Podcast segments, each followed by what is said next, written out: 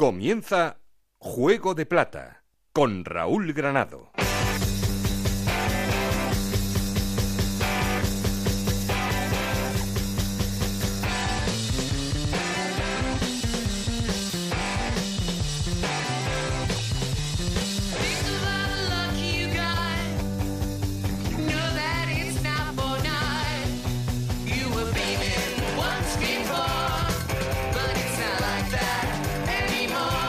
¿Qué tal? Muy buenas, bienvenidos al capítulo 18 de Juego de Plata, el podcast de Onda Cero en el que os contamos todo lo que pasa en la Liga 1-2-3 y en Segunda División B.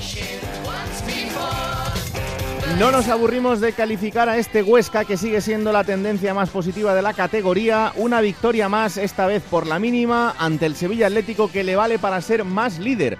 ¿Os acordáis del todopoderoso Levante de, la temporada pasada que marcó un hito? Bueno, pues este Huesca solo tiene tres puntos menos a estas alturas de la temporada.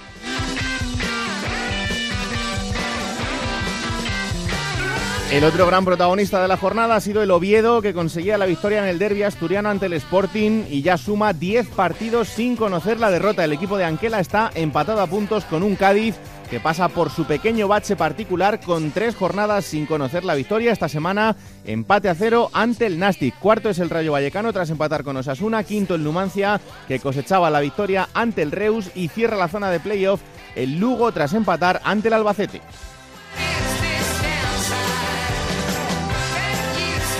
Y por abajo, el Lorca escolista una semana más, empatado a 16 puntos con el Sevilla Atlético, 19 puntos tiene el Córdoba que ha vuelto a perder y de forma cruel en el último minuto del partido. Y ojo a la cultural leonesa porque a pesar de ocupar el primer puesto de descenso a Segunda B, le saca 10 puntos al Córdoba.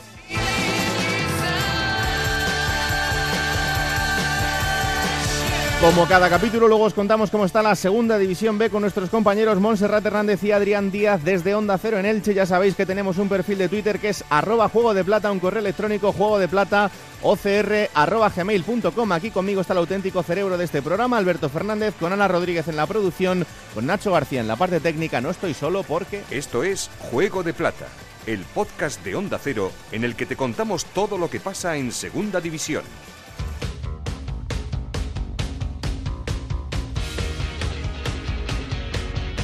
Y arrancamos, como siempre, poniendo en orden resultados y clasificación. Ana Rodríguez, ¿qué tal? Muy buenas. Muy buenas. La jornada 25 que comenzaba con ese empate a uno entre Osasuna y Rayo. Empate también entre Nastic y Cádiz, que empate a cero en este caso. Victoria del Valladolid 3-2 ante la Cultural Leonesa. Empate a uno entre el Alcorcón y el Zaragoza. 1-2 ganaba el Almería al Lorca. Victoria 2-1 del Granada ante el Tenerife. Empate a uno entre el Lugo y el Albacete. La victoria del líder del Huesca 0-1 ante el Sevilla Atlético, victoria también del Numancia 1-0 ante el Reus en el derby asturiano, la victoria para el Oviedo 2-1 ante el Sporting de Gijón y cerraba la jornada esa derrota, como decías, cruel del Córdoba 1-2 ante el Barça B. Con estos resultados, el Huesca sigue el líder destacado con 52 puntos, segundo el Cádiz con 44, ambos en puestos de ascenso directo. Oviedo con 44 puntos, Rayo Vallecano, Numancia y Lugo con 41 puntos jugarían los playoffs por el ascenso. Séptimo es el Granada con 40 puntos, octavo Asuna con 39, los mismos que tiene el Valladolid. Décimo el Sporting de Gijón con 36 puntos, décimo primero el Albacete con 32, décimo segundo el Zaragoza con 31.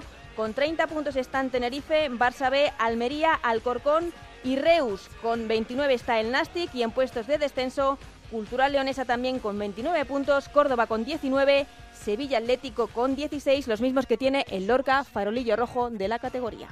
Ojo Zaragoza Lugo, Lugo este fin de semana. Este fin de semana sí, sí, partido importante para los dos por distintas razones, pero importante. Un abrazo. Un abrazo. Gracias como siempre. Bueno, esto ya es una tradición. La llamada al líder, eh, una semana más, es a Onda Cero Huesca. Y ahí está el compañero Rafa Feliz. Hola Rafa, muy buenas. Hola, muy buenas Raúl. ¿Cómo me gusta que me llame los martes? Hombre, por favor, ¿cómo está el líder? Pues está, vamos, por todo lo grande. Incluso les ha dado fiesta hasta mañana por la tarde. No entrena el equipo después de haber jugado el domingo en Sevilla. Por lo tanto, fíjate si están contentos. Eh, es tan meticuloso Rubí que va a entrenar todos los días esta semana a las 4 de la tarde, que es la hora en la que jugará el domingo recibiendo a la cultura leonesa. Y por ese motivo, pues quiere, no quiere dejar ningún cabo suelto y todos los entrenamientos serán por la tarde a las 4 a partir de mañana. Mucha alegría, mucha satisfacción. Sigue la ilusión en Huesca, en la las calles no se habla de otra cosa que no sea de fútbol y de la ilusión que está con viendo al equipo que va hacia la primera división, aunque todos están con los pies en los suelos. Incluso un directivo me decía ayer que, ojo, el primer, el primer objetivo lo han cumplido, la permanencia. Con 52 puntos ya no bajan. Por lo tanto, ahora ya van a empezar a pensar en otras cosas más serias, pero de momento, como decimos, esa ilusión no se la quita a nadie. Siguen los lesionados entrenando al margen, como es el caso de Acapo Vadillo, que no podrán estar el próximo fin de semana tampoco ante la Cultural. Por supuesto, el Cucho Hernández tampoco, pero sí que van a recuperar a Sastre en el centro del campo, aunque la verdad que el recién llegado Moy Gómez, procedente del Sporting de Gijón, en calidad de cedido, debutaba el pasado domingo ante el Sevilla, hacía un gran partido y daba la asistencia del gol a Gallar que hacía el 0-1. De momento, el líder a seguir soñando, como dice todo el mundo aquí en Huesca. Y el próximo fin de semana, partido frente a la Cultural Leonesa, a priori asequible para el Huesca, pero ojo con la Cultural que está mostrando, bueno, eh, que tiene intención de salir de esa zona baja de la clasificación y seguro que no pone las cosas fáciles y con un Alex Gallar que está haciendo, bueno, que la lesión del Cucho Hernández se lleve bastante mejor. Sí, la verdad que el catalán está en un momento extraordinario de forma, ha conseguido los últimos goles que les han dado las victorias, el día de Osasuna, el otro día en Sevilla ante el Sevilla Atlético, y la verdad que a Alex Gallar le ha costado entrar en la dinámica del equipo en segunda división, después de hacer una gran temporada con la Cultural precisamente la pasada temporada y que le dio el ascenso a la división de plata, y Gallar está en un momento fenomenal. Vamos a ver, eh, cuando todo el mundo decía, y cuando no marque el Cucho ni Merero, ¿qué va a pasar? Pues ahora ya van dos jornadas que no marcan y sigue ganando el Huesca. Desde luego que sí. Bueno, pues la semana que viene creo que te volveré a llamar. Un abrazo muy fuerte, Tengo, tengo aseguradas tres semanas casi. Sí, ¿no? Claro. Claro, ocho puntos de diferencia. todavía tienes el, margen este, así que vamos a ver cuánto te dura, pero yo creo que va a ir para largo esto, ¿eh? Pues sí, la verdad que sí. Ojalá que sea así para el Huesca. Tiene pinta que sí. Un abrazo muy fuerte. Un abrazo, hasta luego. Chao, chao.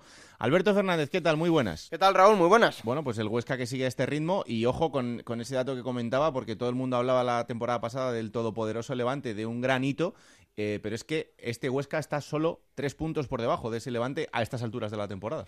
Y lo hablábamos tú y yo el otro día, no hizo un buen partido y ganó. Esa suerte, entre comillas, o ese punch que tienen los, los equipos eh, buenos, los equipos campeones y que este Huesca pues sigue con esa dinámica. Eh, las próximas semanas tenemos que analizar, Raúl, los históricos, los grandes líderes de, segunda división, los hitos, los equipos que marcaron una época en esta categoría y, y va a ser interesante esa comparativa de puntos porque alguno nos va a sorprender. Desde luego que sí. Bueno, luego vamos a analizar también un poquito el mercado de fichajes, porque ya sabéis que se cerraba el pasado día 1 y bueno, hay cosas importantes en algunos equipos, sobre todo en cuanto a los refuerzos y a las, y a las bajas. No están tan contentos en Tenerife, porque esta jornada nos dejaba la destitución de un entrenador, en este caso de Pep Lluís Martí, el Tenerife que perdía frente al Granada y esa derrota le costaba esta destitución. El Tenerife es décimo tercero a 11 puntos del playoff y el último bagaje de Martí, bueno, pues eh, ha hecho que la historia termine así. Son tres victorias en los últimos 19 partidos, siete derrotas en los últimos 12 encuentros. Em, vamos hasta Onda Cero en Tenerife. Compañero Jendy Hernández, ¿qué tal? Muy buenas.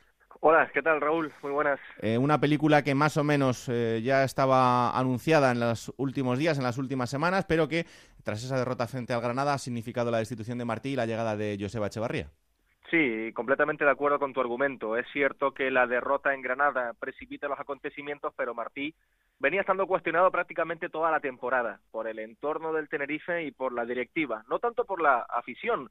Hay que reconocer que, que Martí siempre ha sido protegido por la afición, la afición del Heliodoro que entiende bueno, eh, que, valora el esfuerzo del entrenador y que incluso, pues, algún sector hacía algunas pintadas por fuera del Heliodoro poniendo eh, Martí sí, jugadores no, eh, quiero decir, el técnico del Tenerife nunca ha sido abucheado por su gente, pero al mm. final pues los resultados están ahí, ¿no? De los últimos cuatro partidos, por añadir otro dato, pues tres derrotas, además imagen muy mala y, y, al final pues la cuerda se acaba rompiendo por el lado más delgado, ¿no? Es cierto que los jugadores no están rindiendo como se esperaba, cierto también que el Tenerife es el equipo pues de excepción de esta temporada en, en segunda división y al final, pues bueno, destitución de un entrenador histórico en cualquier caso para el Tenerife, tercer entrenador con más partidos en la historia del conjunto canario, hasta 108, y por supuesto en el lado positivo ese playoff de ascenso, esa final de ascenso jugada la temporada pasada, ¿no? Esta temporada. Mucho desgaste, algo de mal ambiente también en el, en el vestuario y sobre todo esa cadena de malos resultados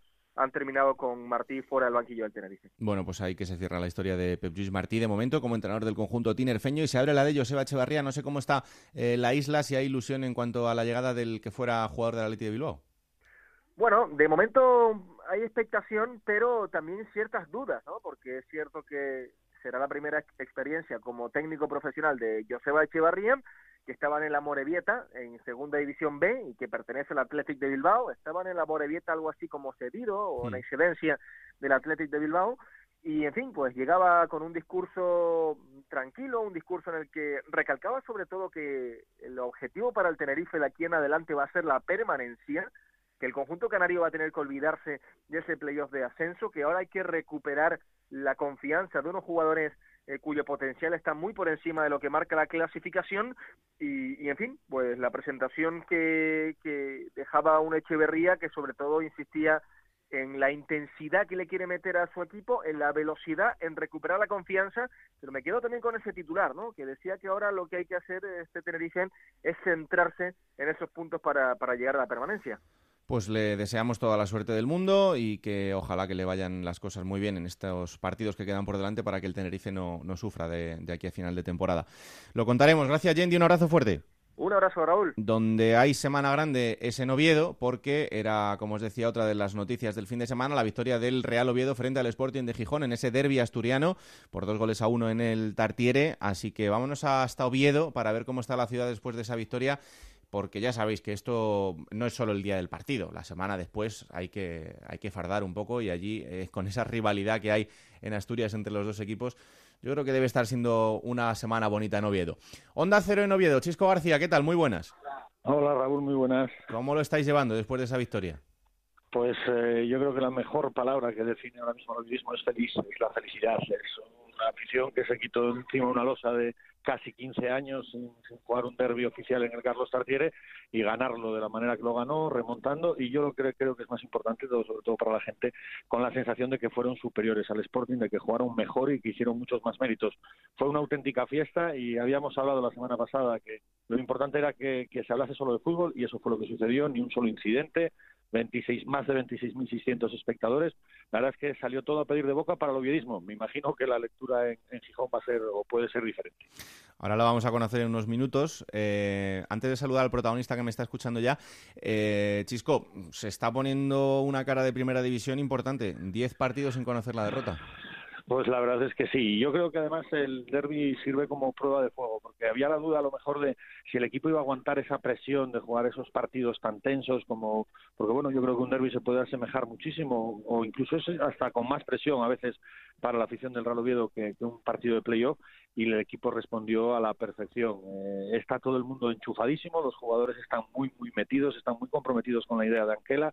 Aquí todo el mundo crea a muerte en lo que dice el técnico y además tiene una muy buena noticia, es que tiene toda la plantilla disponible después de muchísimo tiempo, eh, está todo bien, todo va, todo va estupendo y como tú dices, son 10 jornadas y el próximo sábado a Cádiz. Gracias chicos, será partidazo ese del fin de semana, un abrazo fuerte.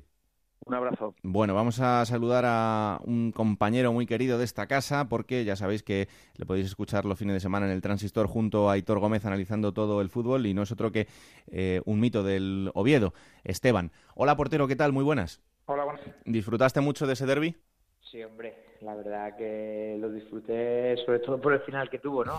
ganó, ganó mi equipo, entonces todo es un disfrute. El antes, el durante y el postpartido fue un disfrute. Si el resultado fuera distinto, pues obviamente no, pero sí, sí, la verdad que lo disfruté. Creo que los periodistas necesitábamos eh, un empujón así y bueno, ahí se dio. Mm, más allá del mm, el partido de ida en el Molinón, son 15 años los que llevaba el Tartiere sin vivir un, un derby así. Y, además del resultado, también es una alegría ¿no? para, Asturias el volver a tener ese derby. Es verdad que todavía en segunda, pero ojalá que dentro de poco sea en primera, pero ese, ese ambiente, esa semana previa, esos minutos antes de entrar al estadio, son momentos especiales que ya era hora ¿no? de tener en, eh, segunda división.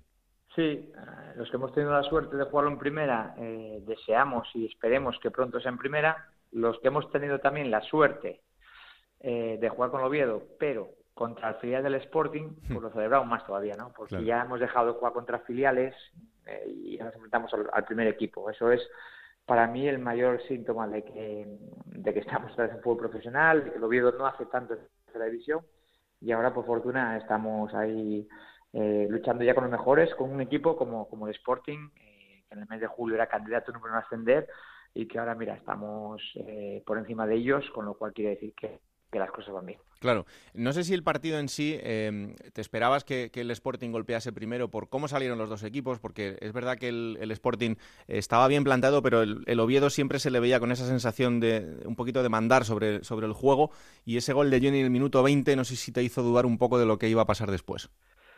Sí, a ver, te hace, yo creo que todos, ¿no? En un derby sabes que el que se adelanta primero parece que tiene mucha ventaja, luego también, bueno, pues el estado del terreno de juego no ayudaba mucho a, un buen fútbol, pero creo que el, resumen final, ¿no? Porque al final son 90 minutos o 93, fue que el Oviedo sacó todas sus, sus virtudes al mm. campo y creo que el Sporting no fue capaz de sacar la suya, ¿no? Más bien creo que que les pesó un poco toda la situación. yo creo que durante el partido iban pensando en la consecuencia, el resultado, ¿no? que muchas veces nos pasa a los futbolistas, que estás jugando y estás pensando en, en lo que pasa, si pierdes, ganas o empatas, ¿no? pero estás dando vueltas a lo que pasa con el resultado. Y creo que fue lo que pasó, que el Sporting, va, el Oviedo iba disfrutando cada momento cada vez se hacía más fuerte, el resultado iba a favor y el Sporting pues se hacía cada vez más pequeño. Yo creo que era lo que iba pasando sobre todo en la segunda parte. Es que al final eh, te vas empate a uno en el descanso, el jugador en el descanso piensa en, qué corregir, en cómo motivarse para esa segunda parte, pero claro, con el zarpazo del gol del Oviedo justo cuando empieza la segunda parte es un poco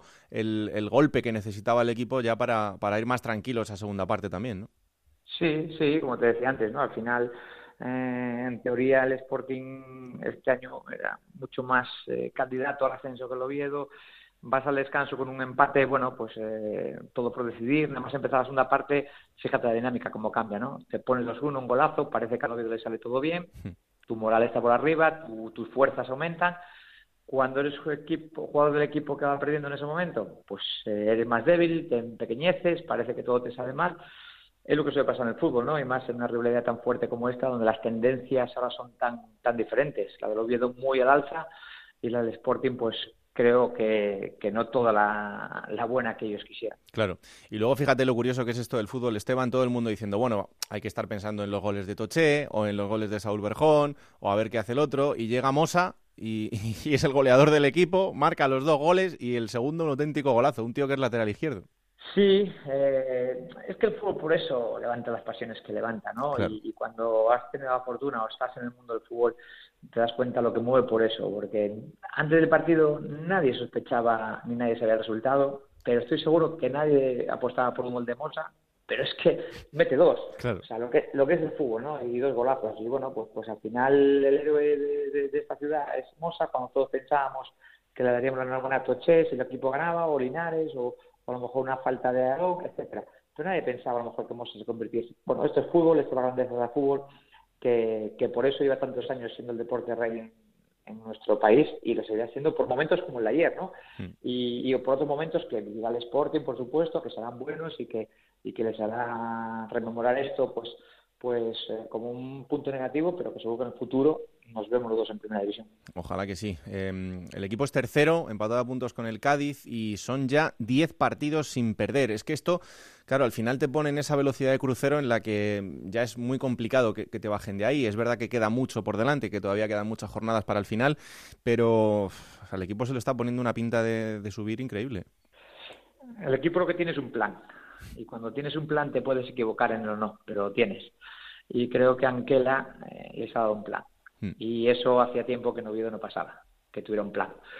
Y, bueno, pues al final creen en esa forma de hacer las cosas, eh, le da buenos resultados, al final tú sabes que los resultados muchas veces tapan todo lo posible negativo, pues ahora todo es bueno, todo es positivo, todo el mundo cree en todo el mundo y hay una unión, afición, eh, jugadores impresionante, ¿no? Pues un poco parecido a cuando estaba yo en, segunda B. Claro. Eh, bueno, ya te digo, creo que uno de los éxitos es el plan que trajo Anquela, el conocimiento que tiene Anquela de la plantilla y que le saca el máximo el máximo beneficio a todos. Mm, decía, nos decía el otro día eh, Aaron Ñíguez, dice, no, dice, es que yo si, si llegamos al Mister y le decimos algo de dentro de dos semanas, dice, aquí nos baja los pájaros en un momento. Aquí hay que pensar en el siguiente partido, la semana de trabajo que hay por delante y es lo único que hay en mente. Y al final es que en una categoría tan larguísima como esta te demuestra que es la única base del éxito. Mira, Raúl, yo creo mucho en las trayectorias, ¿no? Cuando llevo un vestuario de un futbolista que lleva 10 o 12 años en primera, para mí ya tenía mucho mucho ganado, ¿no? era ya mi referente. Mm. Creo mucho en las trayectorias de los entrenadores. Cuando un entrenador como Anquela lleva tantos años entrenando, consiguiendo buenos resultados. No quiere decir ascensos, porque a veces un buen resultado es la permanencia o, hacer una buena temporada con un equipo modesto. ¿eh? Yo, yo, yo pienso así. Pues cuando tienes la trayectoria, algo tienes ya. O sea, no te lo han regalado. Ah, y él tiene trayectoria en Huesca, tiene trayectoria en Alcorcón, tiene trayectoria en Granada, ahora en Oviedo. Eh, algo hace bien. Y entonces este año lo estamos viendo, ¿no? Cómo empieza con dudas, cómo cambia radicalmente el equipo, presenta tres centrales y al final, pues cuando dos centrales que estaban jugando parecían endebles, resulta que ahora son tres centrales poderosísimos. Mosa, que parecía un lateral izquierdo que iba a pasar poco de medio campo, resulta que no solo visita el área contraria, sino que hace dos goles. Diego, un carrilero derecho, lleva también dos o tres goles este año. Bueno, al final el equipo tiene un plan y le está haciendo bien. Pero repito, siempre basado en un plan que, que traza, que traza el entrenador. Mm, oye, de, portero a portero, porque muchas veces no destacamos el, trabajo de los porteros y sí me gustaría preguntarte por Alfonso Herrero. Eh, después de, ese fallo tan vistoso que salió en todos los lados el día del partido con el Huesca, que al final, bueno, es, un fallo puntual, pero que, que es un vídeo muy recurrente y sale en muchos sitios, pero creo que también está siendo una figura importante dentro del equipo, ¿no? El equipo es verdad que recibe pocos goles, pero él, que es un chaval que tenía, eh, o por lo menos se le veía una trayectoria muy importante en la cantera del Real Madrid y a partir de ahí ha ido labrándose su, su carrera poco a poco. Eh, también creo que se está buscando su sitio ahí. Pues sí, al final, bueno, creo que, que aportó de cara a lo que es eh, el run run, el tartier, la, la, la, tranquilidad, ¿no? De, que el tartier eh, no es un run run alrededor de la figura de, del portero. Creo que eh, lo mejor que es un portero, y, te lo digo a mí cuando empecé, es que no se hable de los porteros, es decir, que, que sale del rico el equipo, que el equipo gane, pierda, empata, que no sale del portero, eh, y entonces van pasando jornadas, eh, tú vas asentándote, vas eh, haciendo los cimientos poco a poco en, tu carrera, y pues eso, luego vas a Huesca, cometes un error o lo cometes el próximo día, tienes unos cimientos, tienes una base de, confianza en la gente en ti, de confianza en ti, y bueno, pues el paso de los partidos está haciendo que que no se hable de, de un cambio de portería, simplemente de que ahora todo el mundo de por hecho que cuando viene la acción del Oviedo, pues más o menos eh, todo el mundo de por hecho que va a jugar Alfonso. Mm, desde luego que sí. Fíjate lo que tenemos el próximo fin de semana. Eh, Cádiz-Oviedo en el Carranza, segundo contra tercero. Hombre, no te voy a decir que esto vaya a marcar el, destino final de la temporada porque queda mucho, pero importante sí va a ser. ¿eh? Pues sí, pues sí, porque al final, hablando del Oviedo, puede venir en ascenso directo, ¿no? Y eso, además, en una plaza tan para los periodistas tan ilustre como Cádiz, ¿no? donde conseguimos salir de lo que es el fútbol amateur y meternos en fútbol profesional, no hace tanto, tres años. Bueno, yo creo que no es definitivo ni mucho menos, pero sí que es, creo que es otro golpe ¿no? sobre la mesa que puede dar el Oviedo. Yo creo que iba una dinámica buena, que es momento de intentar hacer cosas, de, ir con la flecha hacia arriba, como suele decir en el fútbol. Hmm. Y bueno, ni ganando tiene el ascenso conseguido, ni perdiendo no optar al ascenso directo, pero sí que que está, cerca el equipo de ascenso directo, tan, tan cerca como que está una victoria para, para venir con él momentáneamente. Y bueno, pues quién no le va a decir hace 15, 16 jornadas cuando, cuando el equipo tenía dudas, no conseguía resultados, pues ahora, fíjate, podemos hablar el sábado de tarde de que el equipo está en ascenso directo. Las, eh, los caprichos del fútbol, ya lo decíamos antes, incluso hubo un momento en el que Anquela parece que estaba hasta discutido y que se, se podía pensar en, en, su destitución y fíjate, así que nada, eh, este fin de semana viviremos otro auténtico partidazo de esos que además tienen un sabor a primera increíble y que ojalá que podamos vivir muy pronto en primera porque son dos equipos de esos que eh, todos tenemos una, una tradición y, queremos verlos pronto en, en la máxima categoría del fútbol español. Pues Esteban, un placer como siempre hablar de fútbol contigo. Ya sabes que los viernes estamos muy pendientes ahí con, con Aitor, de cómo estás diseccionando todo, todo el fútbol de, la segunda división y que es un placer y que te esperamos otra vez dentro de, poco en el, en el programa. Ojalá que ya en esa fase final de la liga para contar el ascenso del Oviedo, ¿vale? Pues muy bien, estaría encantado, sobre todo del último, de contar el ascenso del Oviedo. Sería mayor placer para, para un como yo. Claro que sí. Un abrazo enorme. Abrazo, Raúl, gracias por todo. Pues eh, esta es la cara de la felicidad, pero evidentemente la contraria es la del Sporting de Gijón, que veía cómo caía en el Tartiere, como os decíamos, frente al Oviedo. Y no sé cómo estará el equipo de Rubén Baraja. Vamos hasta Onda Cero en Gijón. Juan Gancedo, ¿qué tal? Muy buenas. Hola Raúl, ¿qué tal? ¿Cómo están las cosas después de ese partido? Pues muy bien, nadie se acuerda de nada ya. sí, ¿no? Se, se, ha borrado de la cabeza. Sí, sí, sí, no, no sabemos qué pasó el fin de semana. Tenemos ahí como una nebulosa instalada, pero no, no, no, estamos pensando en el Numancia, es el partido importante. La verdad es que fue complicado porque eh, el Oviedo empezó mejor, pero empieza marcando el Sporting, con lo cual piensas que puede ser otra cosa y al final yo creo que sobre todo, y lo hablábamos ahora con Esteban, ese gol, eh, nada más empezar la segunda parte, es un poco lo que marca el rumbo del Sporting ya también.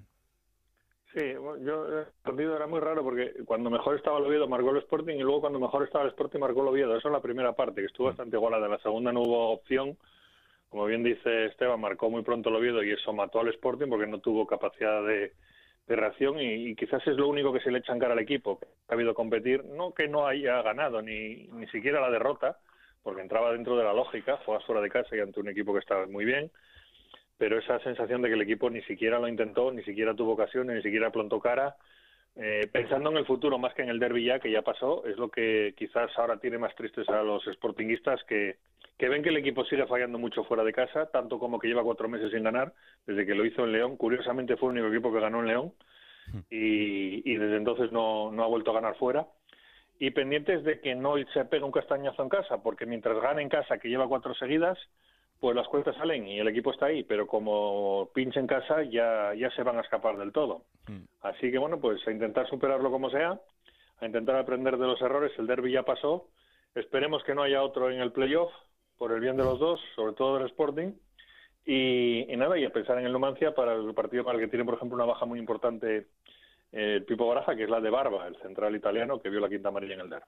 Será un partido importantísimo porque el Numancia ahora mismo es quinto en la clasificación, pero es verdad que a pesar de la victoria de este fin de semana, también está teniendo resultados bastante irregulares en, las últimas semanas. Así que eh, si el Sporting consigue la victoria, va a, recortar puntos muy importantes en esa zona y va a apretar todo, todo bastante más. Ahora lo decía Juan, eh, de momento el balance del Pipo Baraja en el Molinón es muy bueno, pero fuera de casa le está costando bastante más. Eh, así que bueno, este fin de semana tiene una nueva oportunidad, en este caso en el Molinón, para seguir con esa, con esa buena racha y recuperar las sensaciones de un equipo que sí es cierto que desde su llegada parece que em, ha remontado el vuelo y que está en otra, en otra situación. Ahora mismo eh, a cinco puntos del playoff, décimo en la clasificación, pero es verdad que el equipo está llamado a, a cotas bastante, bastante mayores.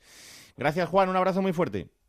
Hasta luego, Raúl, un abrazo. Y donde también hay sensaciones encontradas en las últimas semanas es en Cádiz, porque el equipo sigue sumando y por ahí la cosa está bien porque sigue segundo, pero hace ya cuatro partidos que no consigue la victoria el conjunto de Álvaro Cervera. Onda Cero en Cádiz, Manolo Camacho, ¿qué tal? Muy buenas. Hola, ¿qué tal? Muy buenas, Raúl. No sé si empiezan un poco los nervios, es verdad que el equipo aguanta segundo, pero ya tiene al Oviedo empatado a puntos, otro empate más este fin de semana. ¿Cómo está la cosa?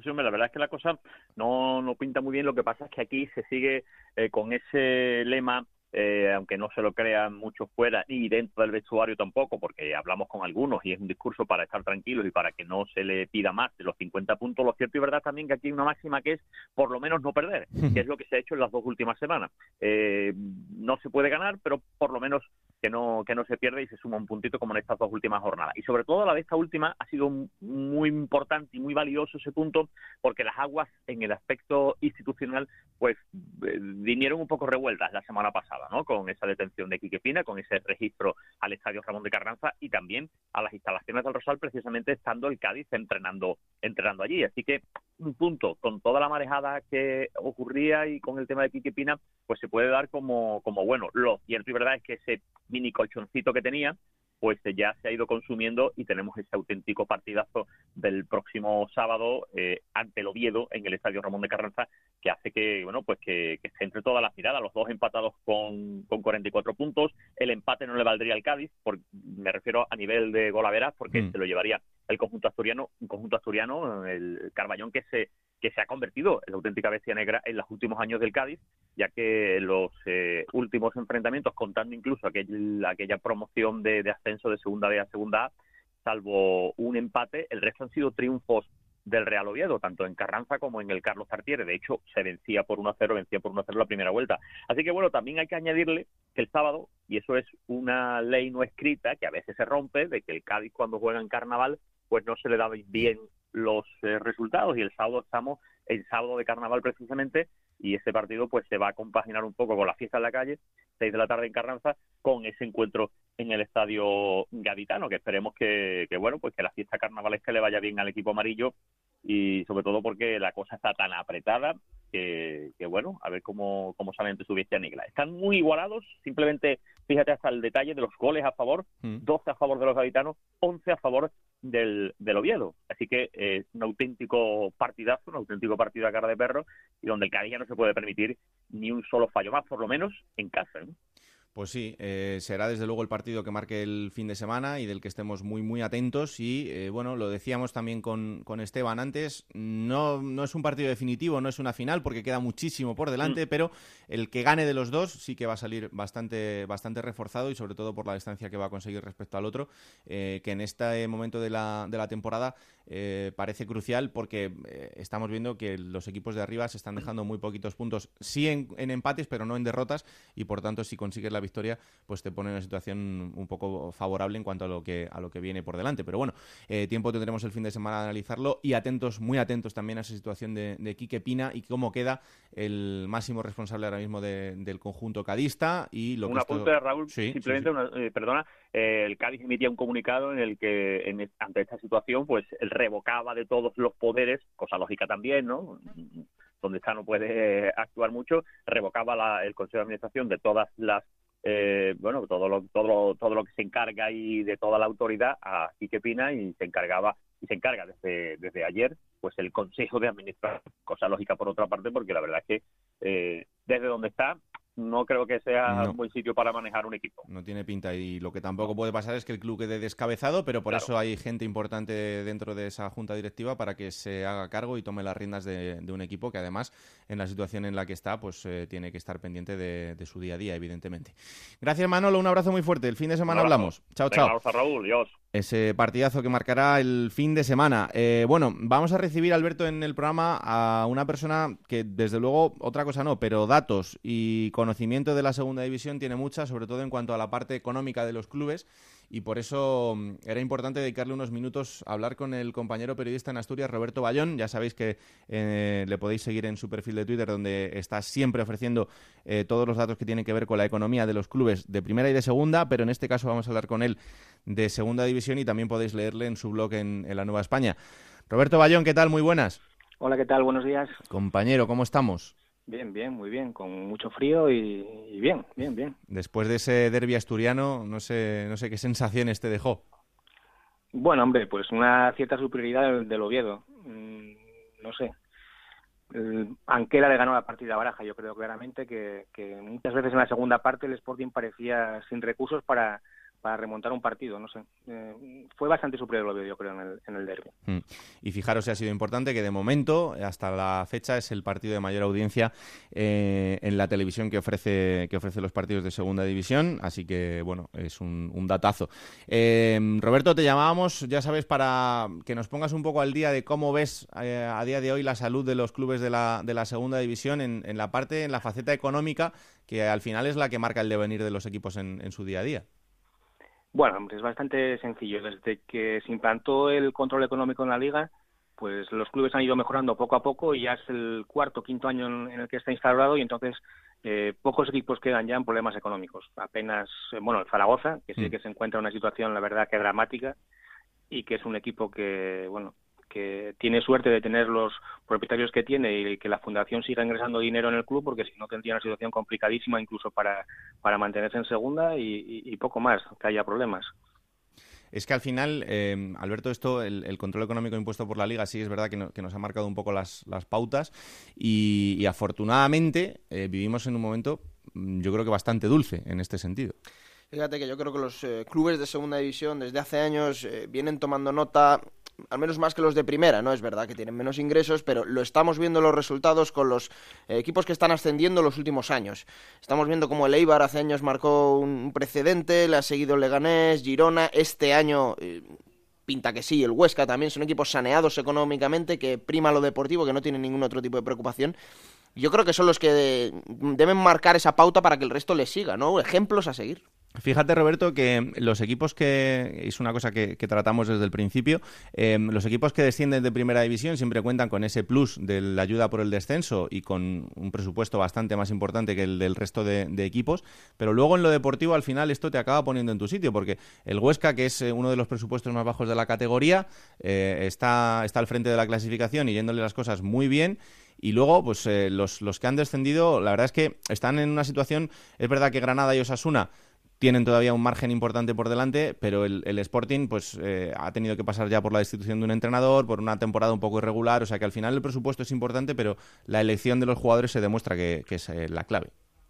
Sí, pero a mí este es un tema que me tiene bastante preocupado, porque a medida que aumenten eh, los derechos de televisión, que va a ser va a ir aumentando año a año, las ayudas al descenso van a ir creciendo en la misma medida. Hmm al ir los clubes de primera y de segunda saneándose, eh, los clubes que bajen de primera a segunda no van a tener que pagar apenas deuda. Entonces, prácticamente todo el dinero que, que van a recibir de ayuda al descenso lo van a poder utilizar en salarios. Hasta ahora iban bajando clubes con problemas en que tenían que dedicar gran parte del dinero a pagar deuda atrasada y cosas así. Pero ahora, a medida que está el fútbol saneándose, eh, la ventaja que van a tener los equipos que bajen de primera va a ser demasiado grande. Yo creo que ahí habría que hacer algún ajuste porque porque se puede dar el caso de que eh, quizá todavía no, pero en un par de años eh, los equipos que bajen de primera eh, suban al año siguiente y así sucesivamente y se cree una especie de liga cerrada en primera, no de 20, sino de 25 equipos, algo así, y yo creo que sería preocupante porque precisamente lo que tiene la segunda división y, bueno, es la igualdad y que cualquier equipo puede subir. Hmm. Entonces, no me gusta, a mí no me gustaría,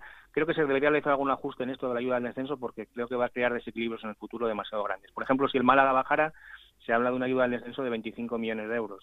Entonces, eh, no sé, yo lo considero excesivo, no sé. El, el Huesca está haciendo maravillas, pero está haciendo maravillas con 8 millones de euros en total. Si baja el Málaga con 25, pues no, no me parece muy justo tampoco. No, no, la desigualdad evidentemente puede, puede abrirse mucho más. Eh, hay otro, otro debate abierto en cuanto a los filiales. Este año tenemos el caso del Barça B y del Sevilla Atlético, equipos con, con un presupuesto increíble eh, y que al final, bueno, pues también es la eterna duda, ¿no? De, saber si eh, con, estas plantillas y desde el respeto, porque al final se lo, se lo ganan deportivamente, ¿no? Pero eh, si se puede competir en, segunda división con, estos equipos que al final ahora el Barça es verdad que ya ha sacado un poco la cabeza y que está en esta situación, pero claro, también con, con una inyección económica brutal. Sí, es otro tema a debatir. Yo también los filiales, yo en mi, en mi opinión, yo creo que deberían llegar solamente a la segunda B, porque en segunda están haciendo bastante, bastante daño al resto de equipos. No tanto, porque ellos no pueden subir, es cierto, pero compiten en una superioridad económica que les permite arrebatar jugadores a, otros equipos que, luchan en desigualdad con ellos. No lo sé, son equipos, por ejemplo, el, Sevilla está llevando en todos los últimos partidos menos de mil espectadores a, la ciudad deportiva, el Barcelona está con mil, mil, mil poco, no sé, es un, un tema peliagudo. Al depender su presupuesto del primer equipo y ser un porcentaje del tope salarial de su primer equipo, pueden, pueden jugar a su gusto en una categoría. Ya viste, el Barça tuvo problemas, tiene problemas de descenso y en invierno se reforzó prácticamente como quiso. Sí, sí, son cinco jugadores los que los que han llegado hasta el Barça B, eh, han salido siete, bueno, eh, es pues una situación, eh, como decimos, que le pone en, una diferencia importante con, equipos que están en la zona baja, pues por ejemplo el Lorca, que está en una situación muy, muy complicada y que no puede afrontar fichajes de esta, de esta cuantía, sí en cuanto a número, porque el Lorca ha sido uno de los protagonistas del mercado, evidentemente. Y, te digo, Raúl, hablando del Barça B otra vez, porque ha sido el protagonista del mayor movimiento económico en este mercado, eh, ha vendido al Choco Lozano por 2,15 millones de, euros. Es verdad que tiene 400.000 euros en variables. Le fichó en verano por 1,3 y ha sido la venta más, más cara de, la categoría. 2,15. Se ha marchado al Girona, pero fíjate, para un equipo, una venta de un equipo de segunda división y más un filial, es llamativo. Hmm, que al Barça no le supone nada en su día a día, pero que eh, pues es, una de las cosas que más llama la atención del mercado. La última que te hago, Roberto, y precisamente por esto, el, mercado de invierno, eh, al final hemos visto un mercado de muchísimo movimiento, pero de dinero poco. Sí, yo estuve mirando y creo que son 97 fichajes los que se hicieron en este mercado de invierno y 87 salidas. Y de esos casi 200 movimientos, en realidad solamente hubo, hubo dinero en el traspaso de Ignacio Miquel al Málaga y creo que un poquitín en el de Aridai Cabrera al Mallorca. mm. y luego en, el lado contrario es la compra de Milla por el Tenerife. O sea, de los casi 200 solamente 3 más el de Lozano 4 es un porcentaje pequeñísimo. Simplemente, como dice Torrecilla, que eres el secretario técnico del Sporting, este es el, el mercado de los de la gente que no está a gusto en los clubes. Entonces se mueven piezas de uno a otro, pero, pero sin dinero. Mm, es el, mercadeo de los equipos y que hace indicar lo ajustado que está todo y hay que mirar hasta el último hasta el último céntimo. Y el Valladolid, que bueno, no es tanta cantidad, pero 150.000 euros pagó al San Fernando por, por Cris Ramos, ¿no? Un chico muy joven, una joven promesa, pero también eh, puso dinero el, Real Valladolid. Mm. Pues Roberto, un placer. Ya sabes que aquí tienes tu casa para, para cuando quieras y que te, te llamaremos alguna vez más durante la temporada, ¿vale? Nada, encantado. Un abrazo muy fuerte, compañero. Hasta luego. Ahí está Roberto Bayón, el compañero asturiano que podéis leer en su blog de la Nueva España y seguir en su perfil de Twitter, que es muy, muy recomendable. De esas cuentas que yo digo que son imprescindibles. Claro que sí. Vamos hasta Córdoba porque la situación del equipo eh, no pasa por su mejor momento, ya lo sabéis. Ahora mismo el equipo es vigésimo con 19 puntos y eh, hay indignación este fin de semana después de esa derrota cruel frente al Barça B en el último minuto. Compañero Onda Cero en Córdoba, Antonio David Jiménez, muy buenas muy buenas, ¿qué tal? ¿Cómo estamos? Pues ese partido que terminó de una manera cruel para el eh, conjunto andaluz y más después de, ir ganando buena parte del partido y no sé qué sensaciones ha dejado porque eh, yo creo que era un partido para marcar un poco la diferencia y, empezar de cero con todos los fichajes, con gente ilusionante eh, en el proyecto y al final se acaba truncando en el último minuto. Bueno, la verdad que en el partido se pueden hacer muchas lecturas, ¿no? Tiene muchos subpartidos. Eh, lo que sí está claro que el Córdoba iba con ventaja en el eh, marcador, eh, empató el Barcelona B a través de un penalti que sobre Marc Cardona, que creo que solo lo vio el asistente. Esa fue la sensación que dio, porque en televisión no se ve claro que Aitami trastabille al delantero del filial del Barcelona. Y a partir de ahí, bueno, pues el Córdoba le entró un poquito de ansiedad. El Barcelona B está más sobrio, está más tranquilo y aprovecha en el último segundo del partido para hacer el 1-2. Por cierto, que a cinco minutos del final también hubo una situación en la que Reyes se quedaba completamente solo ante el portero del Barça de a través de una falta que solo vio Moreno Aragón o que no mucha gente entendió y bueno, pues esas dos decisiones eh, enfadaron al aficionado del Córdoba, más que nada porque era un partido que parecía que estaba ganado mm. y que bueno, pues eh, finalmente terminó terminó perdiendo, pero pero lo que sí da, da también dos lecturas, una que el Córdoba está a 10, que ha sido su cota máxima de, diferencia respecto a las zonas de salvación, pero por el contrario, hay un sector de la afición que entiende que con los fichajes que, han llegado, concretamente 10, aunque solo 8 están inscritos ahora mismo, pues el Córdoba puede ofrecer una imagen distinta a la segunda vuelta y pensar en la remontada. El Córdoba que tendrá que visitar Tenerife este fin de semana con nuevo entrenador, que siempre supone un, revulsivo para el equipo, así que será una salida muy complicada. Y eh, en lo institucional, Antonio David, desde esa nueva propiedad del club, lo que sí se ve es que el equipo vuelve un poco a la normalidad, vuelve a tener una relación cordial con su gente, primero con su afición y después con su ciudad a través de, las instituciones, eh, que está intentando lavarle la cara a unas instalaciones que se habían dejado bastante abandonadas en los últimos años. Bueno, por lo menos parece que el enganche con la ciudad y con la afición sí se está produciendo.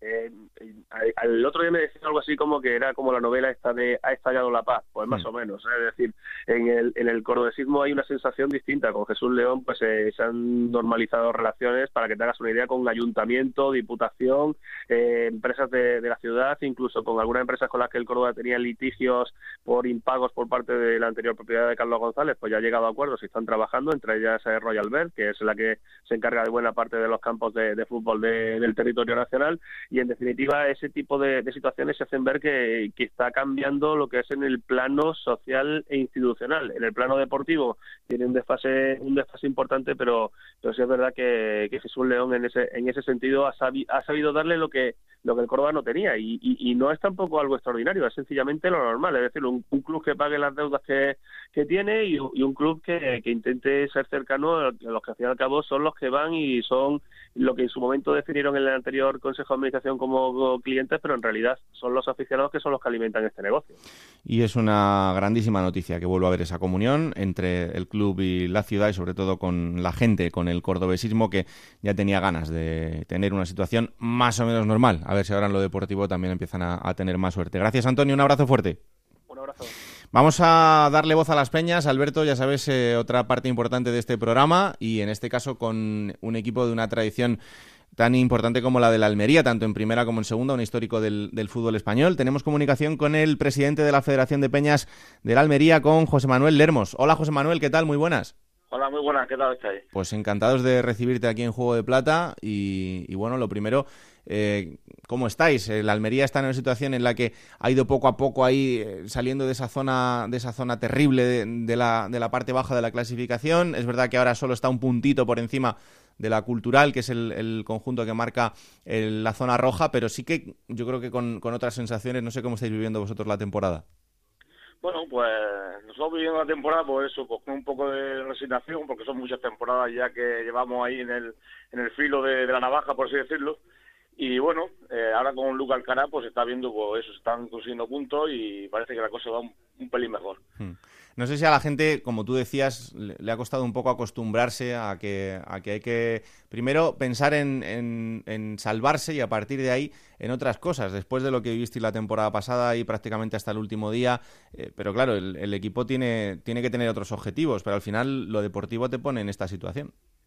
Pues sí, como tú dices, por las causas de, deportivas, porque también hay que reconocer que estamos teniendo muy mala suerte con el tema de lesiones. De hecho, ha habido hasta ocho, si no, me falla la memoria, ocho jugadores lesionados de la primera plantilla, en fin, que son diferentes causas que, que bueno, que al cabo de la temporada pues, pues pasan factura y, bueno, y nos vemos otra vez que, que, este año pues otra vez el objetivo primordial es salvarse, aunque siempre empezamos con la con la ilusión de que el objetivo es más alto, pero año tras año estamos, estamos ahí de nuevo. Mm, el, estadio de la Almería, el Juegos del Mediterráneo, es uno de los estadios eh, importantes de, la categoría y esos a, los que gusta visitar cada, cada fin de semana, pero em, la gente de, Almería, ¿cómo está con su equipo? ¿Tú les ves eh, más enganchados que nunca?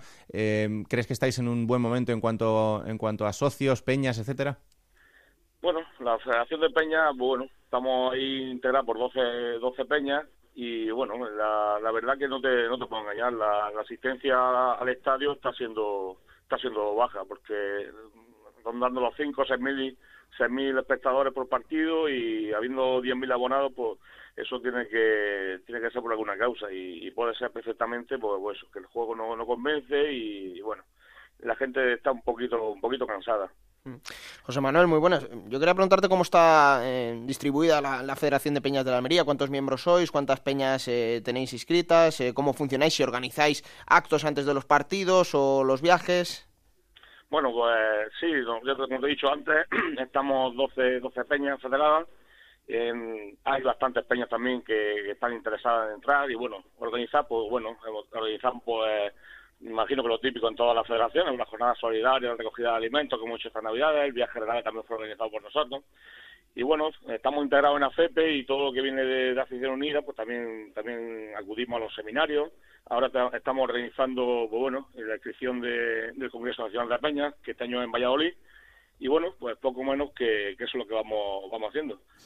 Bueno, eh, en esta sección siempre os dejamos eh, el final para que vosotros, si tenéis alguna queja o algo que alabarle al club en vuestra relación en el día a día, lo utilicéis para, para eso, para quejaros o para, o para darle las gracias por algo. Así que, adelante.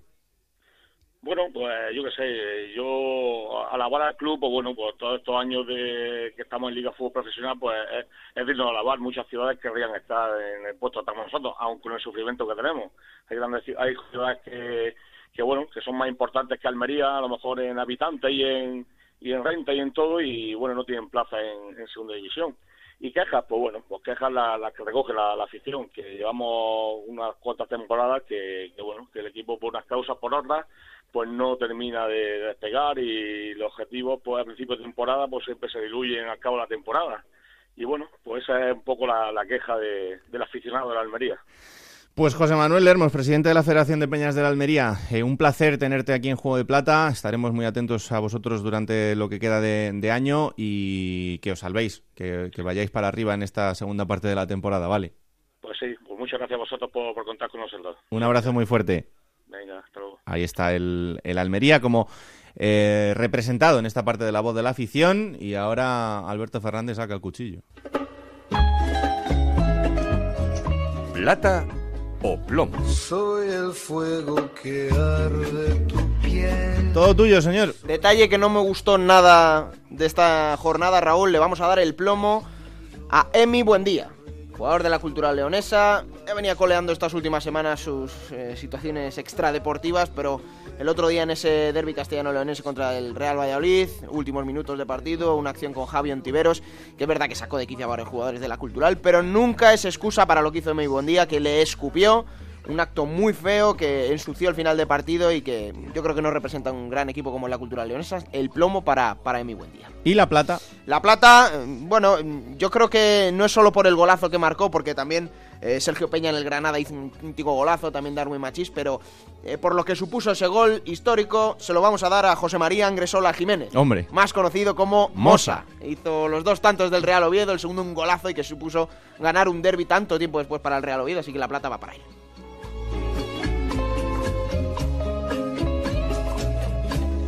Y ahora momento para conocer la curiosidad de la jornada, que como siempre nos acerca el compañero de marca David Marín. Hola David, ¿qué tal? Muy buenas. Muy buenas Raúl. El foco mediático en segunda división este fin de semana estaba en el derby asturiano y el partido no decepcionó, tanto por el ambiente vivido como por sus goles y, por qué no decirlo, porque nos dejó una curiosidad. El protagonista, el lateral izquierdo del Oviedo, Mosa, que se convirtió en el primer defensa en la historia de un derby asturiano en conseguir firmar un doblete. Especialmente bonito, como ya todos habrán visto, el segundo tanto, el que acabó dando la victoria a los suyos por dos goles a uno. Mosa se convierte además en el primer jugador en hacer un doblete en el derby asturiano desde que lo hiciera ni más ni menos que David Villa en la Copa del Rey de 2001, mientras que el último en hacerlo en Liga y en hacerlo también con el conjunto obetense fue otro mito, en este caso del Real Oviedo, como Carlos Muñoz Cobo en 1993, cuando también sus dos goles sirvieron para remontar entonces un tanto del Pitu Abelardo para el Sporting.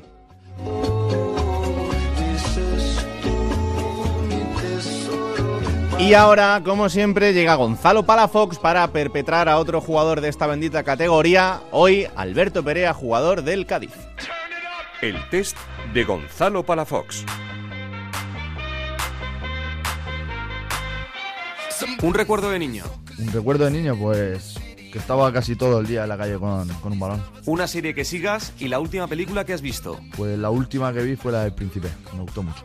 El extranjero en el cine. La canción que más suena en el vestuario. Tú me has llamado, entre otras cosas, porque yo sé que tu cantante favorito es Justin Timberlake, que regresa bueno, 14 años después, lo has dicho, lo has dicho. Todas las del barrio.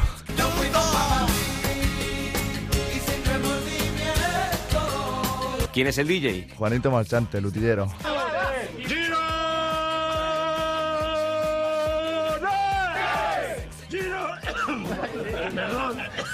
¿Con qué jugador del Cádiz te irías de cañas? ¿Benjamín o Huiza? Sale Benjamín y nos dice, hombre, presidente, venir de para acá. Digo, no, no, no, vamos para adentro, para tu casa.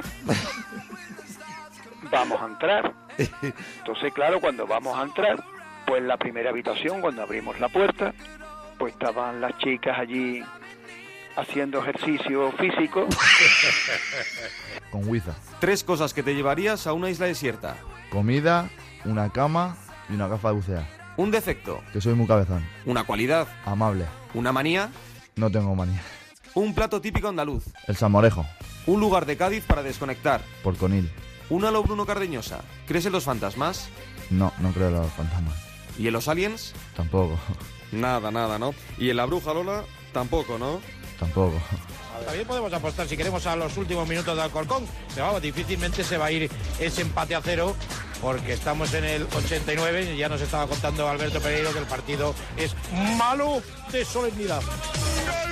Como visionario no tengo precio, ¿eh? Lo más importante en la vida es... La salud, lo más importante.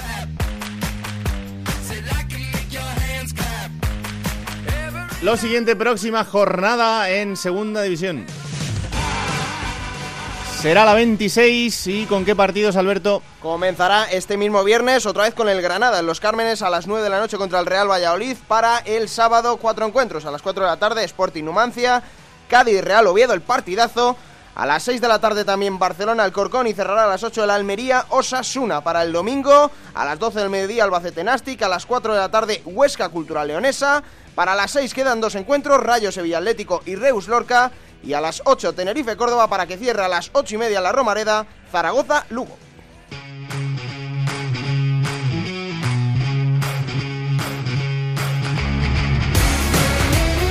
Momento en Juego de Plata para hablar de la segunda división B de la categoría de bronce del fútbol español. Vámonos hasta los estudios de Onda Cero en Elche con Montserrat Hernández y con Adrián Díaz. Hola, ¿qué tal? Muy buenas a los dos. ¿Qué tal, Raúl? Muy buenas. Hola, muy buenas, Raúl. Vamos, Monserrate, con ese repaso de la categoría, empezando como siempre por el grupo tercero con ese Mallorca que sigue líder.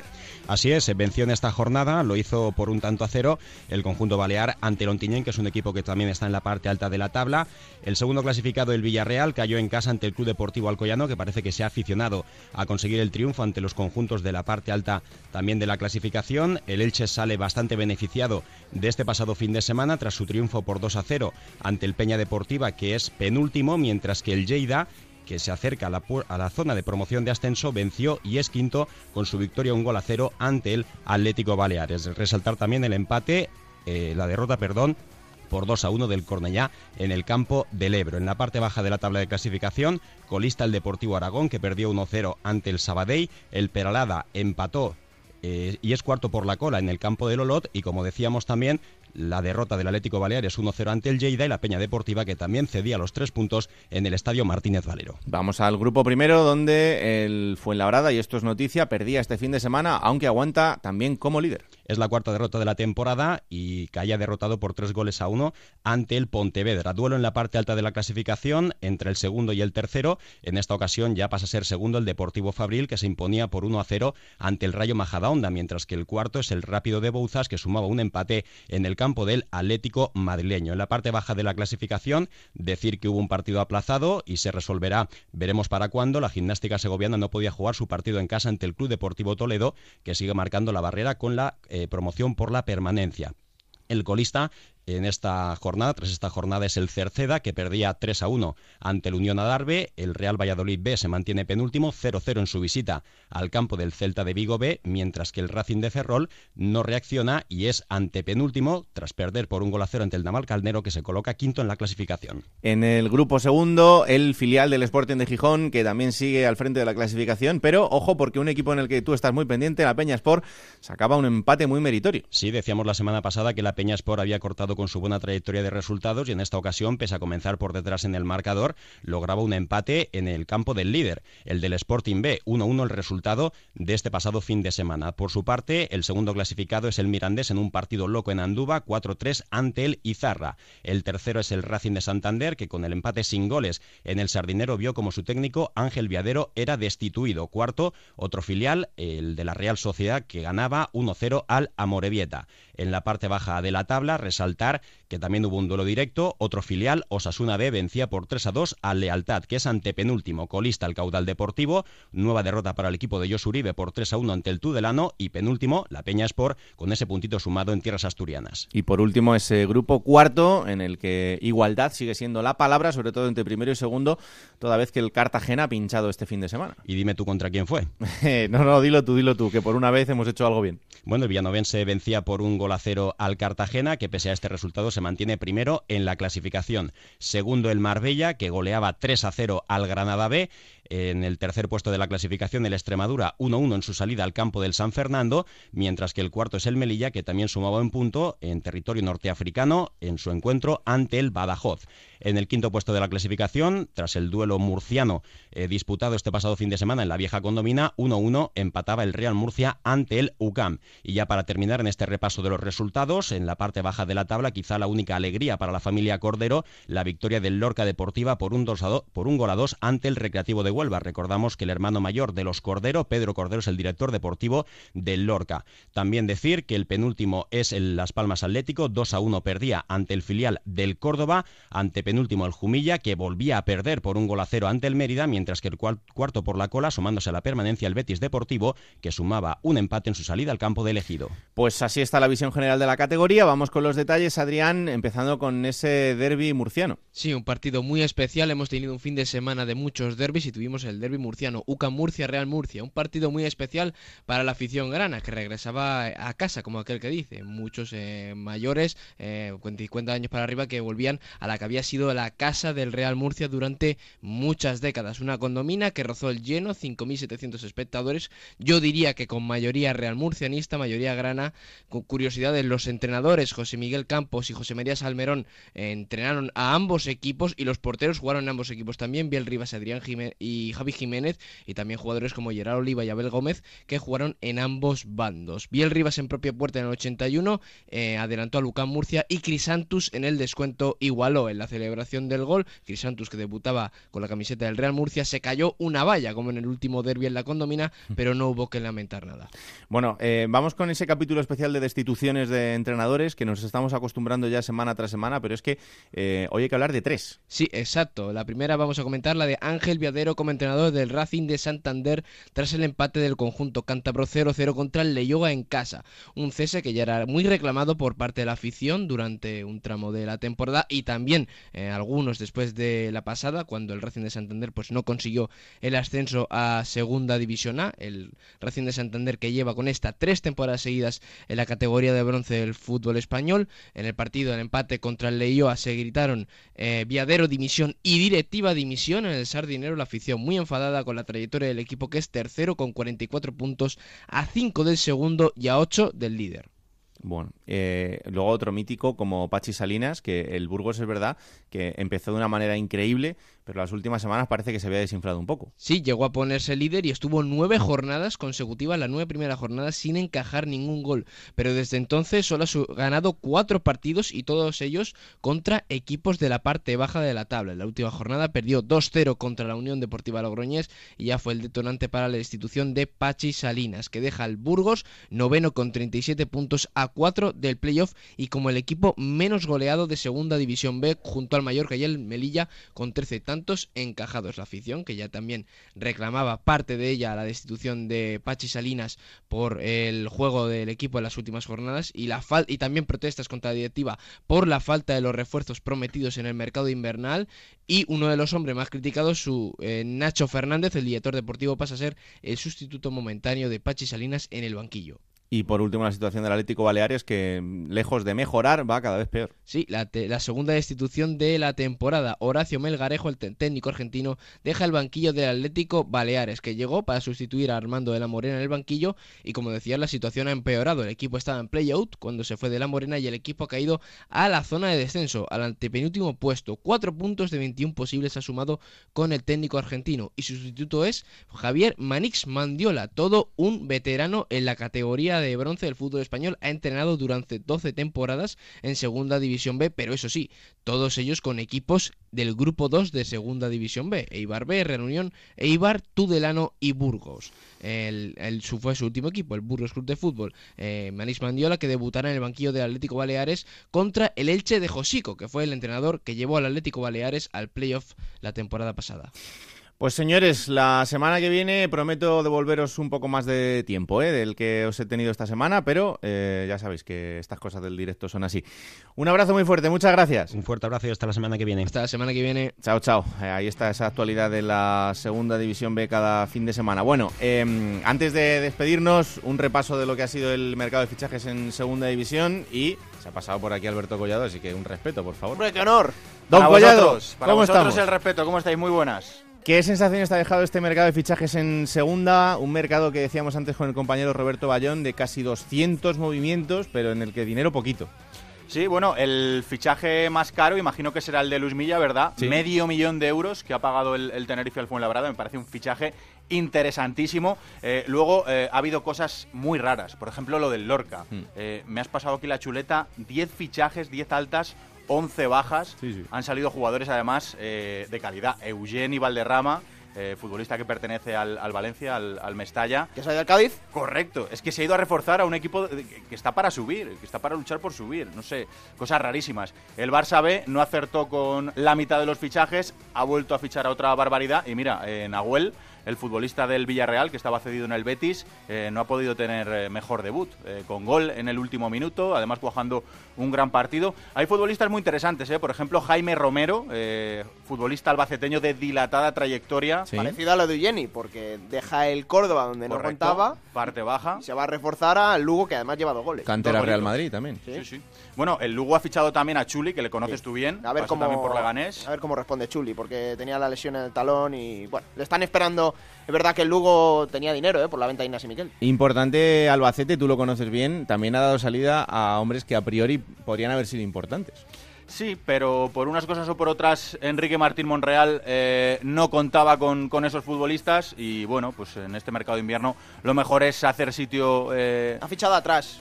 Sí, sí, se ha reforzado con Cifu del Málaga. Eh, por cierto, eh, curiosa la historia. Eh, Sabéis que el Albacete ahora mismo lo domina un, un grupo empresarial de, de, jeques, igual que el Málaga. Sí. No tenían buena relación por anteriores episodios, pero parece que ahora se han reconvertido esas relaciones y esto lo demuestra pues el primer fichaje de, de Cifu, eh, que llega cedido del, del, Málaga. Otros fichajes anteriormente eh, se intentaron, pero, pero no salieron por, por lo que os digo, porque no estaban las cosas entre los jeques muy, muy allá. Y Gorosito, otro central, y Rubén Miño, que es portero, ha fichado atrás. Y Acuña, que hizo una, unos grandes años en, en Osasuna. Sí. Veremos ahora cómo está. Creo que viene del, del fútbol tailandés, eh, fútbol menos competitivo, pero bueno, eh, yo creo que este es un futbolista que tiene demasiada, muchísima trayectoria y que puede ser muy interesante para, para el Albacete. El detalle bizarro de este mercado, sin ninguna duda, es el fichaje de Deshorn Brown, jugador que ha llegado oh. al Lorca procedente del DC United de la MLS americana, pero es que este señor es jamaicano. Es el primer jamaicano en la historia del fútbol profesional español que llega a España, o sea que vamos a ver. Y todavía más famoso por hacerse un selfie con Messi. Con Leo Messi, ¿eh? con Leo Messi. Hay que decir que es internacional, que uh -huh. es delantero y que por lo que me ha dicho Alexis Martín Tamayo, Mr. Chip, que le conoce un poco, yo nada, eh, no es malo. Así que vamos a ver cómo. Esto cómo sumado va. a la llegada de los saudíes, también a Numancia, Sí. al Real Valladolid. ¿Al Rayo? al Rayo también, es Bueno, verdad. Raúl, y, y la operación esta de- del sentimentalismo del, del Rayo, ¿tú cómo la ves? Bueno, cuidado, es uno de. es- Bebé y Armenteros. Yo- tengo- No, pero, yo pero más, allá de las llegadas, eh, la operación que me parece absolutamente surrealista es la salida de Roberto Trasorras. Sí. Roberto Trasorras abandona el Rayo Vallecano a la una de la madrugada del día en el que se ha cerrado el mercado de fichajes. Un hombre que ha sido capitán del equipo durante seis temporadas, que lleva siete en el club, que ha vestido la camiseta del Rayo por más de 200 partidos y que tenía un año más de contrato. Se le acaba rescindiendo ese contrato de mutuo acuerdo, entre comillas, eh, a la una de la madrugada. Esa es la despedida que ha hecho el Rayo Vallecano del que ha sido buque insignia y capitán en las últimas temporadas. Yo creo que de los de arriba, el equipo que mejor se ha reforzado ha sido el Rayo, sinceramente. Es Hombre, verdad que ya otros, tenía una gran plantilla, pero es ahora yo creo que la tiene más. Es verdad que otros no lo necesitaban tanto. El Huesca necesitaba dos, dos cosas puntuales: un portero, ha llegado Santa María, necesitaba alguien en la media punta, ha llegado Moy Gómez, pero de los de arriba, el Rayo creo que es el que mejor se ha reforzado. Y de los de abajo, a mí me parece que el Nastic. Los de abajo es verdad que se han tenido que reforzar. Álvaro más. Vázquez, fichajón, ¿eh? Álvaro Mm. Vázquez, Matilla, César Arzo, Javi Márquez, más Nano, que el otro día, bueno, pues mm, ya se Córdoba ha hecho las cosas bien también, El Córdoba ha hecho nueve fichajes, Sí. ¿eh? Reyes, lo más destacado, evidentemente, José Antonio Reyes, 34 años, Aitami, el central ex de Las Palmas. Los de abajo se han tenido que reforzar más, es evidente. Pero fíjate, el último día hubo 20 fichajes, ¿eh? En el mercado de, de invierno. ¿Sabéis cuál es el fichaje que, eh, el- el- para mí, el que ha sido el mejor fichaje de este mercado de invierno? ¿Cuál? A ver. Del Cádiz. Álvaro García. ¿Eh? No lo han fichado, pero que Es no verdad, se haya ido. Lo ha mantenido, es verdad. Ahora mismo, conforme está de, de pretendido y las novias que, que tiene, sobre todo Italia, Álvaro García, me parece un fichajón. Y luego, eh, dos eh, nombres propios también. Bueno, los dos futbolistas del, del Málaga, tanto Alex Mula, que ha salido cedido al Tenerife, como Ontiveros, que ha salido cedido al Valladolid, son futbolistas jóvenes de los que se espera mucho, a los que se ha criticado mucho y con razón. Lo que pasa es que también la situación del Málaga, bueno, pues eh, no es la mejor, pero bueno, ellos eh, no han ayudado en absoluto. Pero bueno, les puede venir bien tanto al Málaga como a ellos. Dio asistencia esta en el salida. penalti el otro día. Espero a- la atención especial que merece este fin de semana el Cádiz-Oviedo, ¿eh? Hombre, por favor. Ojo. Lo que pasa es que aquí sabes que somos muy de, de Anquela. Ojo al Radio Comando Estadio este fin de semana, que voy a estar Ancelotti, ahí, Granado. que voy a estar ahí. Estamos apretando, ¿eh? Collado, cuidado. Gracias, Collado. Un abrazo. Pues hasta aquí este capítulo 18 de Juego de Plata, ya sabéis, cada martes a las 5 de la tarde disponible en onda 0.es para que lo compartáis, lo trituráis, lo disfrutéis y se lo, sobre todo se lo digáis a vuestros amigos, familias, novios, novias, Al etcétera. fontanero, Lo que haga falta, al fontanero, al carpintero, al técnico de sonido, Nacho García, díselo a tu gente, díselo que lo hacen muy bien aquí, claro que sí. Os espero la semana que viene, que la radio se acompañe. Adiós.